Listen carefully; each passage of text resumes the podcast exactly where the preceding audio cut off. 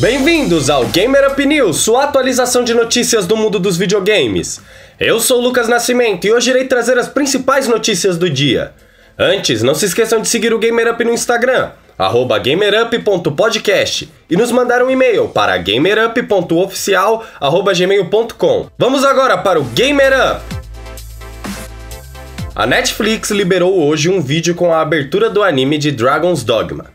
A adaptação do game chega ao catálogo do serviço no dia 17 de setembro. Lembrando que a Netflix está envolvida com projetos para adaptações de outros games, como Assassin's Creed, Devil May Cry, Splinter Cell, Cuphead, entre outros. O link para o vídeo de abertura de Dragon's Dogma está na descrição.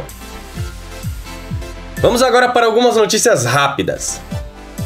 Kena Bridge of Spirits acaba de ser adiado para o primeiro trimestre de 2021. A notícia foi dada através do Twitter oficial do game.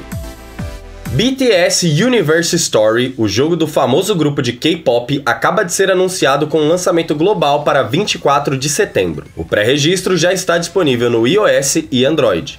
O vídeo de anúncio está na descrição. O Mestre Kami havia sido anunciado como novo personagem de Dragon Ball Fighters e agora recebeu um novo vídeo de gameplay. O personagem chega no dia 18 de setembro e você pode conferir o vídeo na descrição. Chegando ao final do nosso programa, vamos agora para o lançamento do dia. Para hoje temos apenas Inertial Drift para PlayStation 4, Xbox One, Nintendo Switch e PC. Essas foram as principais notícias do dia 11 de setembro. O Gamer Up sai toda noite de segunda a sexta-feira, então não percam os episódios que são curtinhos. Aproveita e manda para os amigos.